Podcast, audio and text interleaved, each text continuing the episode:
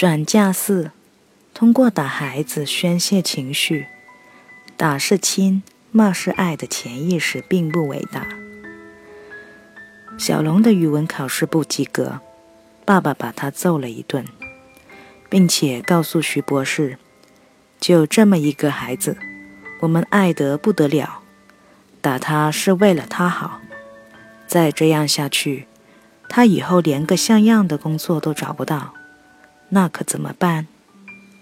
打是亲，骂是爱，我怎么就不打邻居的孩子啊？但是爱的结果呢？小龙的语文成绩毫无长进，他还对语文课产生了厌恶感。显然，小龙消受不了父亲的爱。但是，这真的是爱吗？徐博士说。是，但又不是。在意识上，小龙的父亲是为了爱；但在潜意识上，通过打孩子，做父亲的可以宣泄自己在其他地方郁积的负性情绪。他说：“做父母的必须学会问自己一句：我真考虑到孩子的心理需求了吗？”我是不是把自己的心理需求转嫁给了孩子？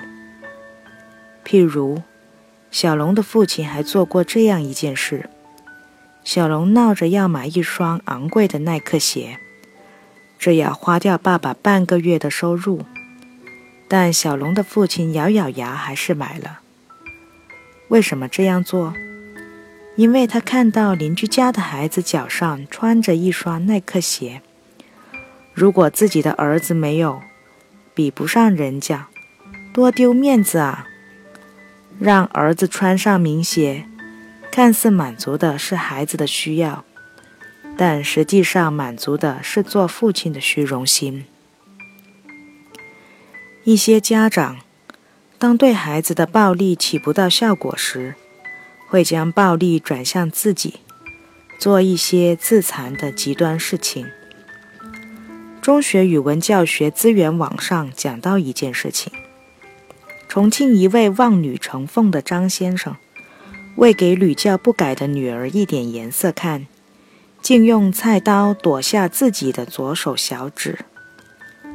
看到父亲的鲜血，女儿才慌慌了手脚，跪在地上使劲打自己的耳光，向父亲认错。这位四十五岁的父亲说。女儿从小娇生惯养，虽然已经十六岁了，但是她的心理年龄可能只有十二岁。打实在不起作用，我只能这样做。父母的转嫁为什么容易成功？在采访中，徐博士几次感叹说。为什么家长们的忘性这么大？他们难道彻底忘了自己童年时的愿望、感受？他们难道忘了被父母控制一切的郁闷和痛苦？为什么他们现在做了父母，给孩子的压力更大？他分析说，这是因为两个原因。第一，个人原因。做父母的在转嫁焦虑，他们担心跟不上社会的步伐，担心被社会淘汰，但自己又缺乏成长空间，于是将成长的压力全放到了孩子身上。第二，社会原因，现代社会的确缺乏保障，这严重加大了父母的焦虑。在一个论坛上，处处可以见到第二种原因。一位母亲说：“不逼不行啊！面对激烈的竞争，要想将来出人头地，只有从娃娃抓起，不能让孩子输在起跑线上。”但两个原因总是综合在一起的。一位妈妈说：“他们两口子都是下岗职工。”但仍然咬紧牙关送孩子培优。从孩子二年级起，就送他上培优班，语文、数学、外语、武术、美术、音乐，总共有十来个，前后花了两万多元，就是希望他长大后能有份像样的工作，不会面临下岗。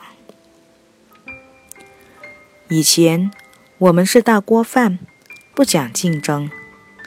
现在我们是比比西方社会还讲竞争，而且升学似乎成了唯一的竞争路线。绝大多数家庭都将希望寄托在这条路线上，只许成功，不许失败。最初只有高考压力大，后来。中考的压力越来越大，现在一些地方中考的难度已超过高考。慢慢的，压力渗透到小学、幼儿园，甚至产前，已经是竞争从娃娃抓起。孩子很在乎父母的情绪。徐博士在几十所中学做过演讲。每次到最后，他都会问孩子们一句：“你们最希望谁听我讲课？”孩子们几乎都，孩子们每次都几乎一致的回答：“爸爸妈妈。”教师和父母同为应试教育的两个直接与孩子们打交道的链条。但为什么孩子们几乎只希望父母去听听心理学家讲教育？徐博士说：“是因为孩子们在乎的其实不是学习，而是爱。学生与教师的关系核心是学习，而亲子关系的核心是爱。”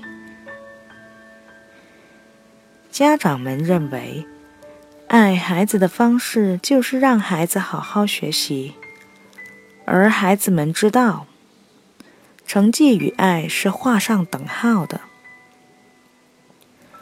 在记者收到的信件中，有许多中学生都提到：“我只有取得好成绩，父母才会夸我；只有我学习好。”父母才会给我好脸色。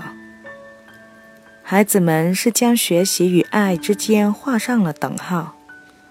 他们知道，只有学习好，才能赢得父母的爱。不仅如此，孩子们也疼爱父母。像文中最初提到的自杀的小学生，他是多么的爱爸爸妈妈。许博士说。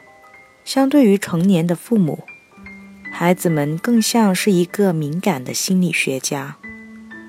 父母只考虑他们的生存，他们却特别在乎父母的情绪，对父母的心理变化非常敏感。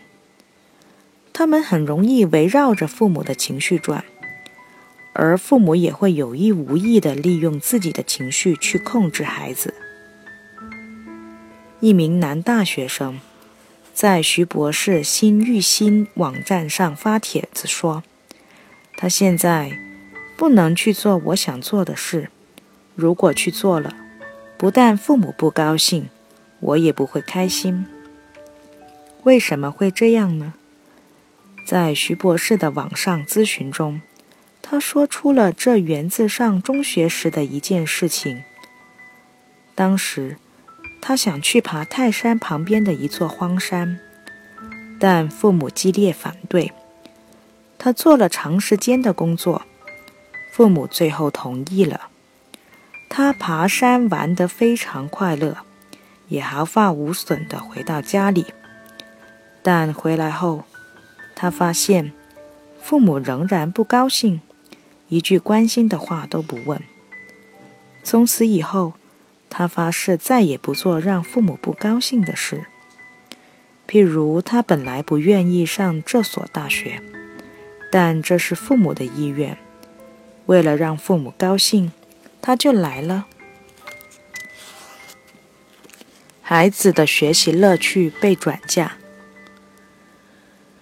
用转嫁压力的方式，父母们控制住了孩子，让孩子按照自己设计的路线去发展，他们如愿以偿了。但是，徐博士说，这会引出一系列的心理问题。第一，加剧了孩子的学习压力。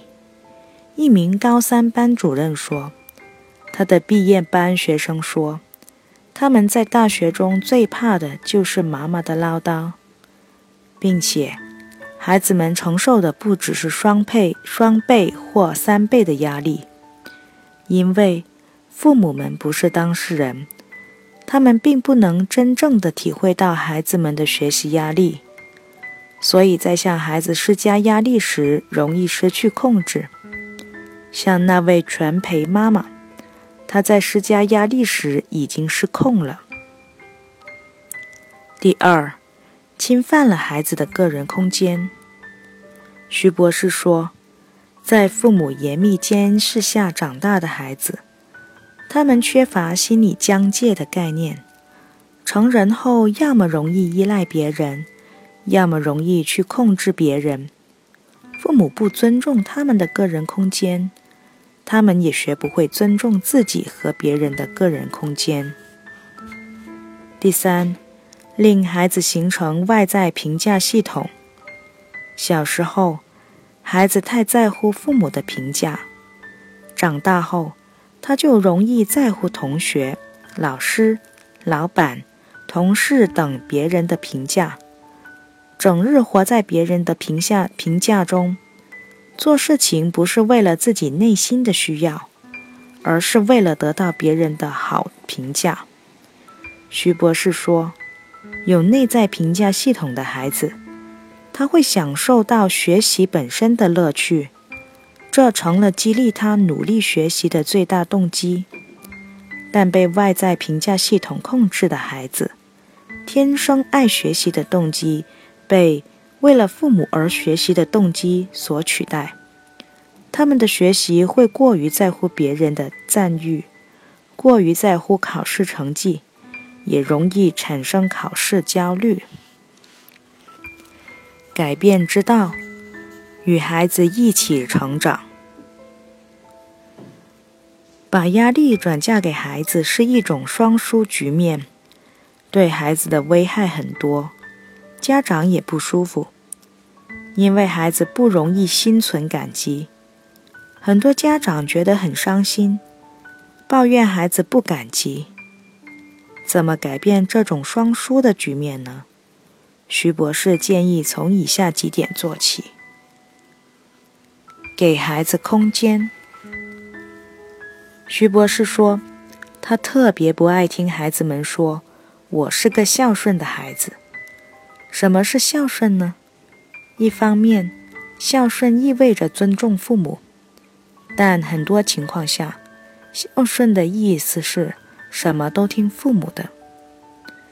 但父母的意见就很对、很成熟吗？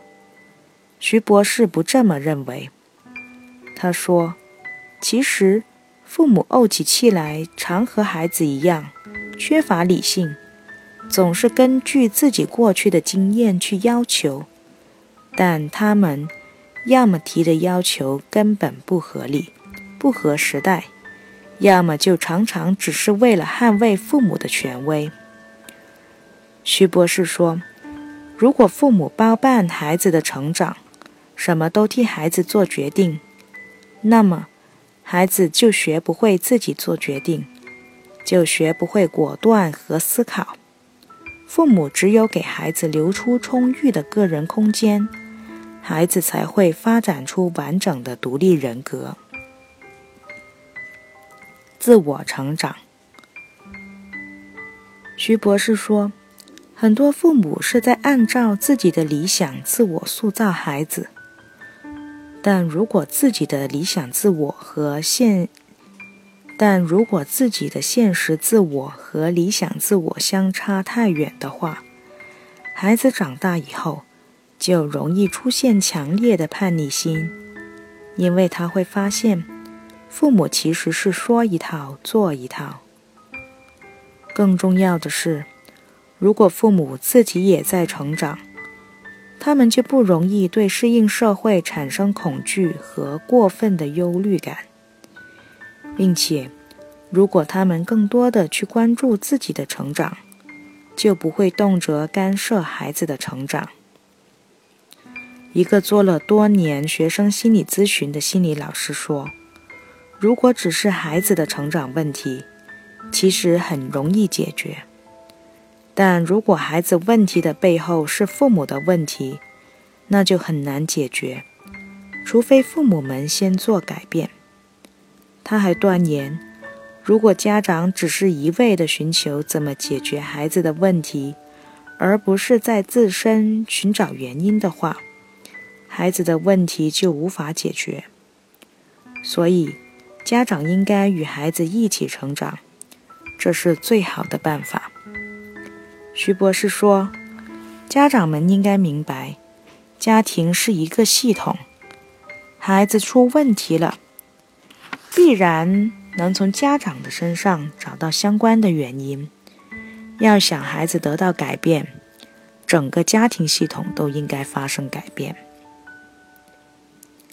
净化爱的方式。”徐博士说：“以前物质匮乏。”生存很容易出问题，所以父母之爱的几种表现方式就是牺牲自己的物质，保证孩子的物质生存条件。但现在，物质匮乏已经居于次要地位，父母应该净化爱的方式，从以前关注物质的方式脱离出来，应该更多的考虑孩子的人格成长和心理需求。最后。徐博士再次强调，他希望父母们在着急的时候反省一下：我考虑的到底是谁的心理需求？到底是谁在焦虑？